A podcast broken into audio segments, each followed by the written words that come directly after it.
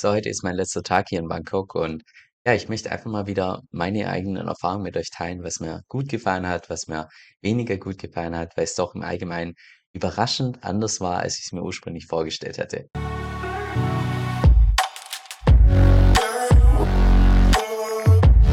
Hey, mein Name ist Kevin und auf meinem Kanal geht es eigentlich primär um DeFi, Decentralized Finance, aber hin und wieder möchte ich auch einfach so ein Stück weit was von meinem eigenen Lifestyle als digitaler Nomade teilen, weil ich doch immer mal wieder in einem anderen Land bin, neue Erfahrungen mache und euch einfach so ein Stück weit auf meine eigene Reise mitnehmen möchte. Und jetzt den letzten Monat war ich in Bangkok, was ursprünglich nicht geplant war, aber dadurch, dass ich aus Vietnam einen Visa-Run machen musste, hat sich Bangkok einfach angeboten. Und Bangkok ist doch anders gewesen, als ich mir ursprünglich vorgestellt hatte, weil ich war zuvor schon mal ungefähr ein halbes Jahr in Chiang Mai. Also ich war schon mal zuvor in Thailand, aber Chiang Mai und Bangkok, sie sind so unterschiedlich, wie es nur unterschiedlich sein kann.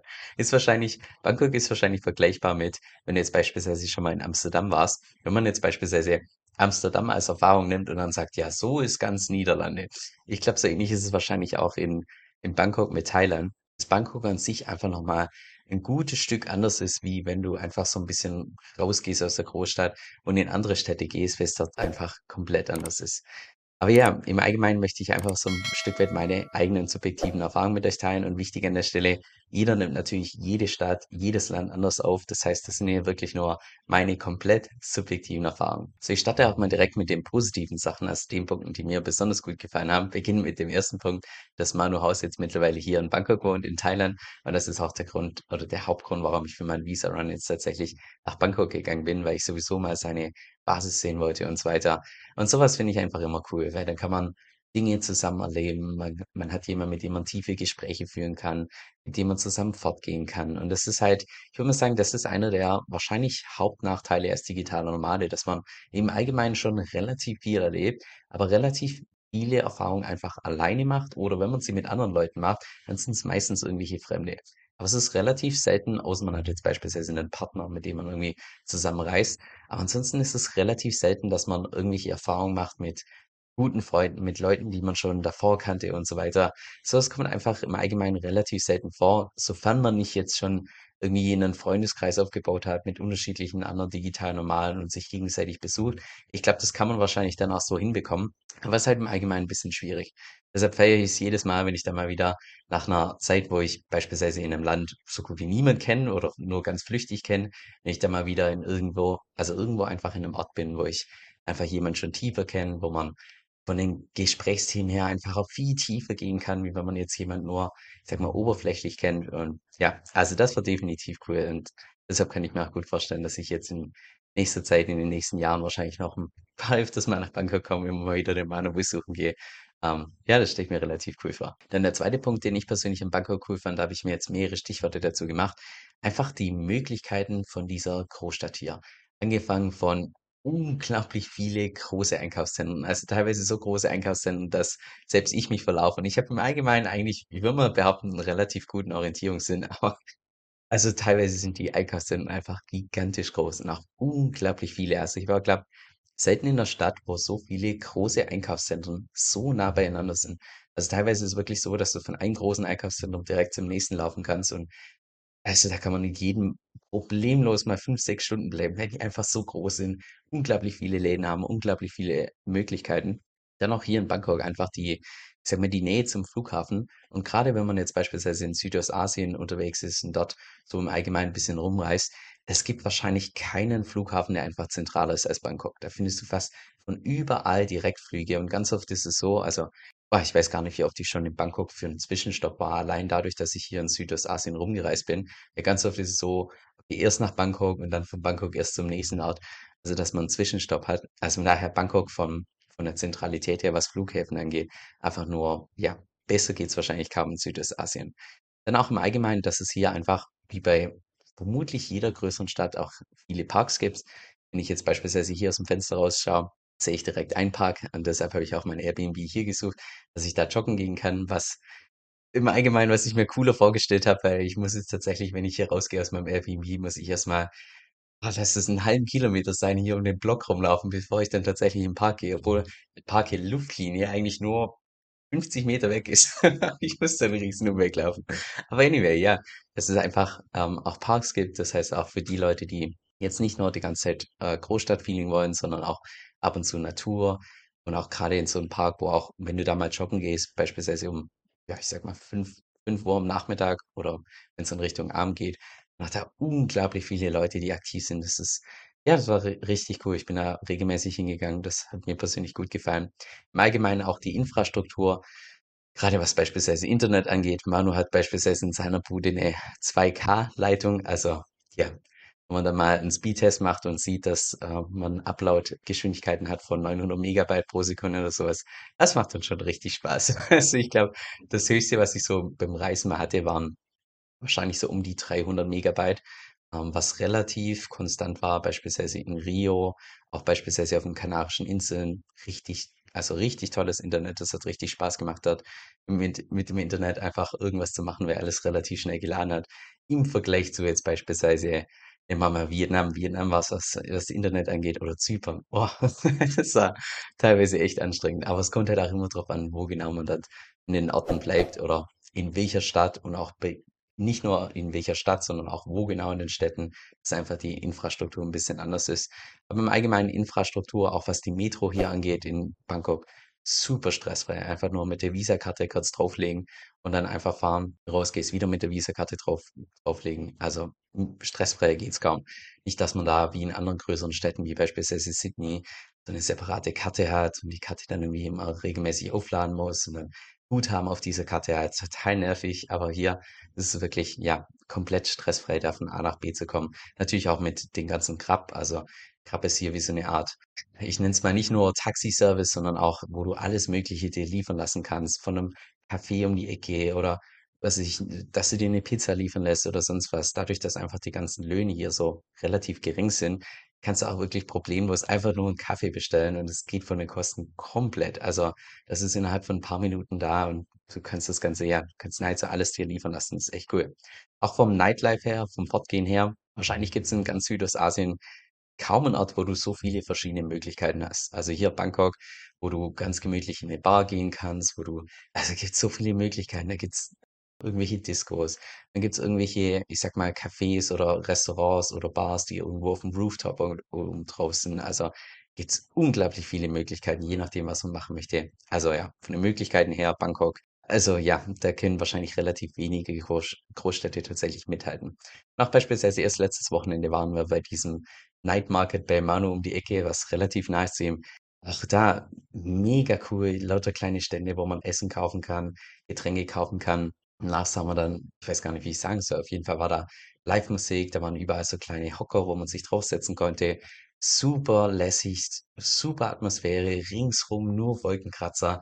Also es war also, ja, so eine Atmosphäre Atmosphäre erlebe ich relativ selten, wenn ich fortgehe. Also, es war richtig, richtig cool, so von den Möglichkeiten her, was ja was einem einfach Bangkok bieten kann. Dann jetzt zu den Punkten, die mir persönlich weniger gut gefallen haben und an der Stelle musste ich wirklich eine Weile überlegen.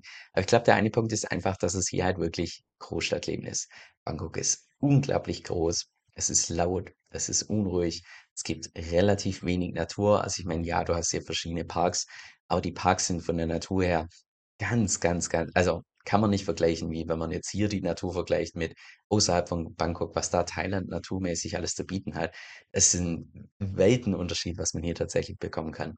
Im Allgemeinen würde ich persönlich sagen, dass ich auch positiv überrascht war von der Luftqualität. Im Allgemeinen ist sie jetzt nicht unbedingt die beste hier in Bangkok, aber sie ist zumindest deutlich besser, als ich sie mir vorgestellt habe, weil ungefähr zur gleichen Zeit, wenn man jetzt zu dem Zeitpunkt hier im März beispielsweise in Chiang Mai oben ist, Dort die Luftqualität, also da war es teilweise so, als ich das letzte Mal in in Thailand war und so ein Stück weit gefangen war durch Covid, weil ich ein halbes Jahr da war, dass die Luftqualität teilweise so unfassbar schlecht war, dass man vielleicht aus dem Fenster vielleicht noch 200 Meter weit sehen konnte und danach war einfach der Smog schon so dicht, dass du keine Häuser mehr gesehen hast. Also, es war die Luftqualität teilweise Richtung Norden, weil die dort einmal pro Jahr immer die Felder und so weiter verbrennen.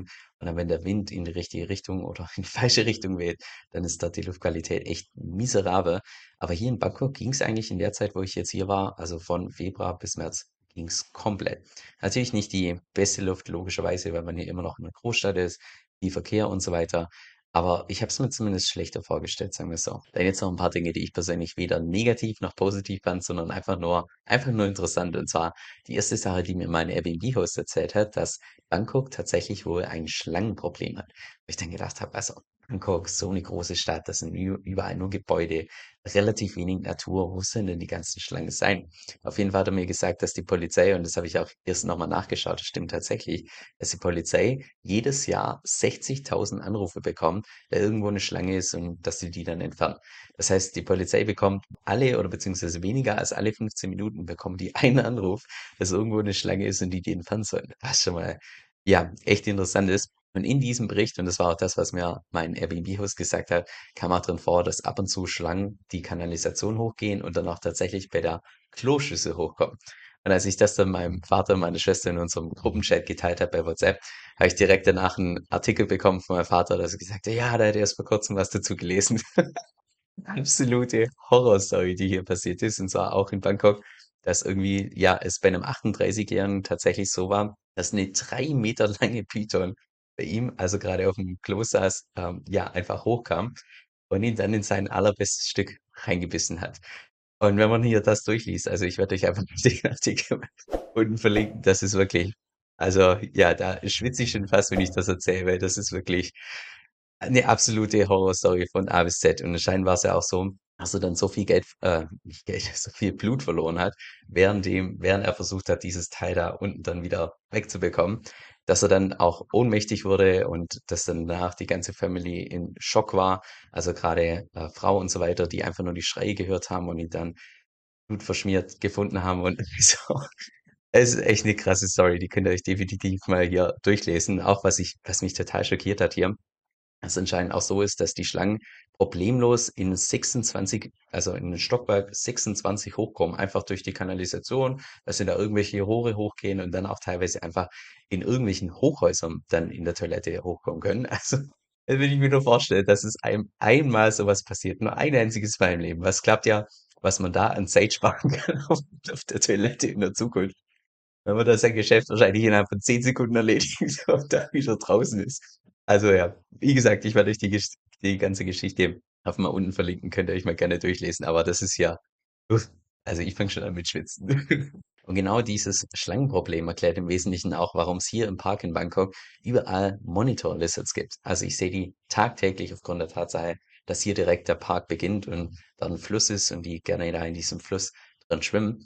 Aber als ich die, als ich zum allerersten Mal in den Park gegangen bin und dann von Weitem so zum Teil vom Boden gesehen habe, dachte ich so, Hä, ist das 'n Babykrokodil? Was ist 'n hier los in der Großstadt? das kann doch kein Krokodil sein. Und dann, als ich näher hin bin und dann gesehen habe, dass die Zunge wie so bei einer Schlange so es hieß, ah, okay, wohl scheint anscheinend irgendwie eine Art Rieseneidechse. Und zwar sehen die in etwa so hier aus. Ihr seht auch, die können relativ groß sein. Ich würde sagen, das größte Teil, was ich hier im Park gesehen habe, war vielleicht zweieinhalb Meter lang, vielleicht 50, 60 Kilo schwer.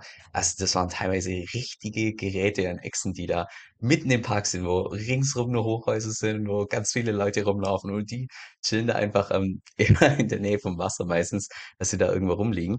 Und ja, die können wohl anscheinend auch laut Wikipedia über drei Meter lang werden. Also brutale Viecher. Jetzt an sich sollen die anscheinend nicht gefährlich sein. Ja, wenn überhaupt, die sind nicht aggressiv, außer jetzt beispielsweise, wenn die ich sag mal, wenn du mit einer Katze irgendwo rumläufst oder mit einem kleinen Hund, dann wäre ich wahrscheinlich ein bisschen vorsichtiger. Aber als Mensch braucht man da an sich sich nicht, äh, nicht davor fürchten. Aber der Hintergrund, warum wahrscheinlich die Regierung hier überhaupt kein Problem hat mit solchen Lizards im Park, ist einfach die Tatsache, dass sie so eine dicke Haut haben, dass Schlangenbisse einfach nicht durchkommen.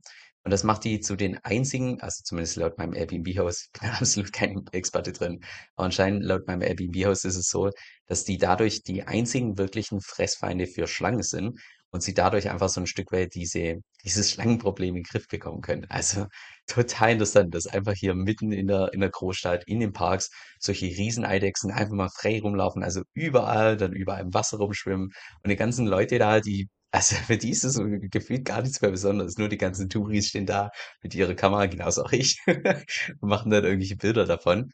Ähm, aber ja, es ist irgendwie total interessant. Was ich persönlich auch 'ne total interessante Erfahrung fand, aber das ist jetzt komplett subjektiv und trifft wahrscheinlich nur ganz wenige Leute, die ebenfalls als digitaler digitaler Nomade unterwegs sind. Und zwar, als ich Manus Bude zum allerersten Mal gesehen habe, auch mit seinem Arbeitsbereich, mit 2 großen Bildschirmen und so weiter. Ich weiß noch, wo ich dann in seiner Wohnung war und unterbewusst mir vorgestellt habe: „Hey, ja, ich könnte mir auch irgendwann mal so 'ne feste Basis irgendwo, vielleicht sogar in Bangkok oder so was aufbauen.“ Wo ich dann unterbewusst im allerersten Moment, das war wirklich der allererste Gedanke, wo ich dann irgendwie Angst bekommen habe, also wirklich Angst, dass wenn ich mir mal jemals so 'ne Basis einrichte, dass ich dann nie mehr rausgehe, weil das einfach so convenient ist und so also wenn man wenn man einfach sieht, dass man so tolle große Bildschirme hat mit 'ner ordentlichen Tastatur, mit Maus und so weiter, wo man dann arbeiten kann. Wenn man dann da mal 'ne Weile gearbeitet hat und dann irgendwann mal zurück muss auf seinen kleinen Laptop mit seinem Nebenbildschirm hier, das sind einfach komplett andere Welten. Und von daher dachte ich oder ja, im ersten Moment, als ich das bei ihm so gesehen habe, dachte ich mir: „Okay, also wenn ich einmal so 'ne feste Basis einrichte, dann dann werde ich nie mehr da weggehen.“ Also, das ist einfach viel zu convenient, als dass ich da jemals wieder wechseln möchte auf meinen Lifestyle, wo ich viel rumreise und dafür vielleicht nicht irgendwie den den tollsten Arbeitsplatz habe.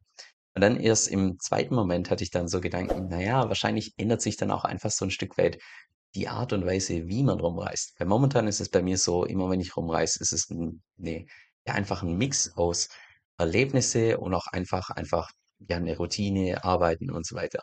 Also, dass es momentan einfach immer ziemlich gemischt ist. Aber vermutlich, wenn man dann als digitaler Nomade tatsächlich irgendwo 'ne feste Basis aufbaut, wird sich wahrscheinlich auch das Reisen einfach insofern ändern, dass man sagt: „Hey, ich brauche jetzt nicht irgendwie 3 Monate in 'nem fremden Land sein, sondern vielleicht reicht mir vielleicht reichen mir 2 Wochen, 3 Wochen, vielleicht sogar 4 Wochen oder so, wo ich einfach mit meinem Handgepäckkoffer, äh, entsprechend in Land gehe und mich dann auch einfach ganz bewusst drauf fokussiere, dass ich dort beispielsweise coole Trips mache, coole Erlebnisse, wo es weniger darum geht, dass man jetzt hier kompletten Lifestyle aufbaut mit Routine und so weiter und dass sich einfach dann auch so 'n Stück weit einfach so der eigene Lifestyle 'n bisschen abändert.“ Aber ich fand's auf jeden Fall interessant, als ich dann in seiner Wohnung war und es war einfach nur beeindruckend, mega modern, me also es sieht einfach Hammer aus. Und dann, dass ich dass das irgendwie in mir selbst Angst getriggert hat. Angst so im Sinne von: „Oh Gott, wenn ich einmal so was mache, dann werde ich nicht mehr reisen, dann werde ich keine neuen Impressionen mehr mehr bekommen.“ Also, es war es war 'ne interessante Erfahrung. Hätte ich davor hätte ich nie gedacht, dass ich dass mein Inneres so reagiert, wenn ich so was sehe. Und dann noch 2 weitere Punkte, die ich persönlich auch interessant fand und weder positiv noch negativ, sondern einfach nur interessant zum Teilen. Und zwar zum einen, wenn man hier tatsächlich mal einfach in 'n Park geht, wie viele professionelle Fotografen da unterwegs sind und grade mitten in irgend 'nem Shooting sind. Also, teilweise sind's auch, ich sage mal, Amateure, irgendwelche Teenager mit ihrer Handykamera, wo sie die ganze Zeit irgendwie gegenseitig von sich Fotos machen. Im Allgemeinen, jedes Mal, wenn ich hier im Park war zum Joggen also, aus'm Bauch raus würde ich jetzt sagen, ich sehe wahrscheinlich mindestens 15 Fotoshootings jedes Mal, wenn ich, was ich, 'ne 1/2 Stunde oder so im Park bin. Einfach nur, weil da überall Leute sind, hier irgendwie grade auf 'n Sonnenuntergang warten und dort irgendwie also auch teilweise brutal, ich sage mal, professionelles Equipment und so weiter. Das ist total interessant. Habe ich sonst, ich glaube, noch nie in 'nem noch nie in 'nem Land gesehen, dass tatsächlich Fotografie einfach so 'n Riesending ist. Und das ist wirklich 24/7 hier im Park, wenn du da unterwegs bist, überall einfach Fotoshootings und so weiter. Das fand ich interessant. Und dann noch die 2. Sache, dass hier auch in Bangkok Thema Prostitution ganz groß geschrieben wird. Also, mit ganz vielen Erotikbars, Erotikclubs, Erotikmassagen und so weiter.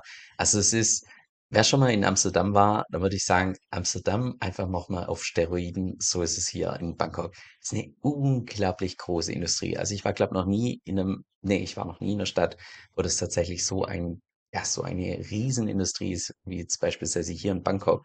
Und was auch Bangkok beispielsweise komplett anders macht so im Vergleich zu beispielsweise Chiang Mai. Also, ich kann mich in Chiang Mai in 'nem kompletten halben Jahr, wo ich dort war, nicht daran erinnern, dass ich auch nur eine einzige Prostituierte irgendwo gesehen habe, geschweige denn irgendwie 'n Erotikclub oder so. Also, ich meine, ich hätte es kein einziges Mal gesehen. Und hier Bangkok ist das komplette Gegenteil. Also, ja, ist einfach interessant, wie unterschiedlich Orte im gleichen Land tatsächlich auch sein können. So, jetzt mein persönlichen Fazit. Also, wenn man tatsächlich als digitaler Nomade oder auch einfach als jemand, der, ich sage mal, gedanklich offen ist, auch irgendwo anders zu leben wenn man da tatsächlich gedanklich offen ist und irgendwo 'ne feste Basis aufbauen möchte, dann würde ich wahrscheinlich sagen, ganz dass in ganz Südostasien für mich persönlich Bangkok wahrscheinlich die Nummer 1 wäre. Einfach schon aufgrund der Tatsache, wie zentral einfach Bangkok ist vom Flughafen her, dass du da fast in jedes Land einfach Direktflüge findest, was super convenient ist. Also ich würde mal sagen, von der Zentralität her ist Bangkok wahrscheinlich vergleichbar mit Singapur hier in Südostasien. Nur natürlich mit dem Unterschied, dass Singapur im Vergleich zu Bangkok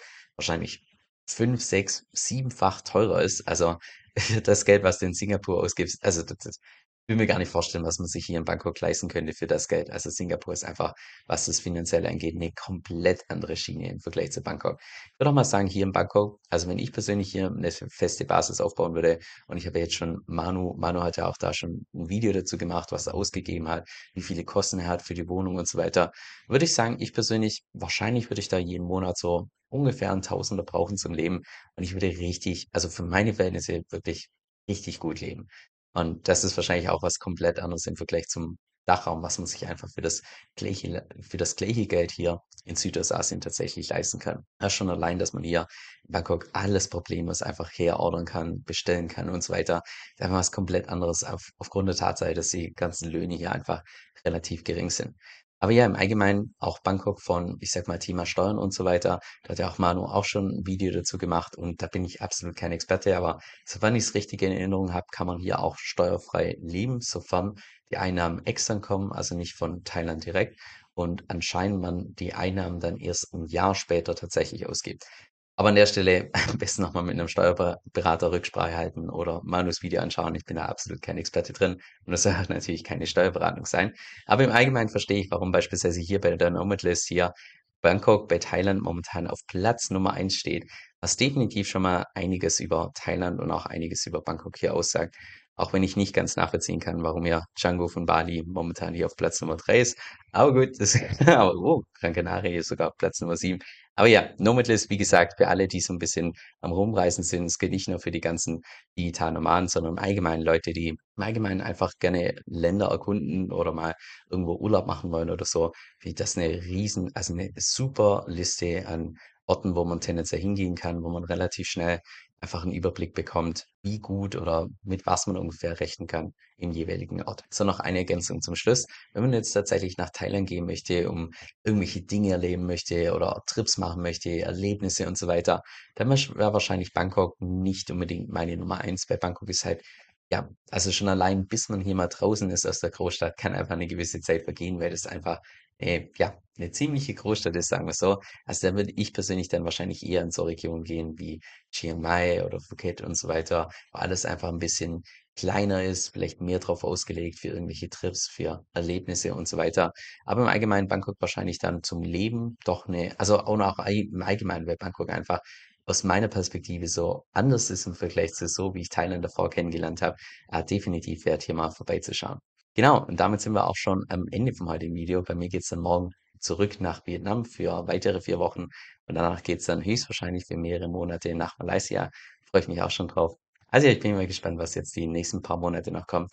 Aber hier in Südostasien zum Rumreisen, es ist ja, es, es macht, macht richtig Spaß. Also jeder, der noch nie in Südostasien war, kann ich definitiv empfehlen, dass man da mal ein paar Monate oder es kann auch nur ein paar Wochen sein, einfach mal sich ein paar Orte anschaut. Es ist hat hier unglaublich viel zu bieten. Was unsere Strategiegruppe besonders macht, und davon bin ich absolut überzeugt, ist, dass jedes einzelne Mitglied mit den Tipps im Laufe der Zeit deutlich mehr Geld verdienen wird, als die Mitgliedschaft tatsächlich kostet. Allein jeden Monat laden Manu und ich bestimmt fünf bis sechs Stunden an exklusiven Videos hoch und nicht über irgendwelche News oder irgendwie Nonsens oder sonst was, sondern immer über praxisrelevante Themen. Und alles mit dem Ziel natürlich, dass wir, genauso auch wie jedes Mitglied, über die nächsten Jahre unsere Rendite maximieren können und zwar ohne unnötige Risiken einzugehen. Jetzt falls es für dich relevant klingt, dann geh einfach auf meine Webseite kevinsoe.com-vip. Das ist K-E-V-I-N, also Kevin, S-O-E-L-L.com-vip. Also kevinsoe.com-vip. Dieser Podcast stellt weder eine steuerrechtliche noch eine finanzielle Beratung dar. Das heißt, alle Inhalte sind wirklich nur zu Informationszwecken bestimmt.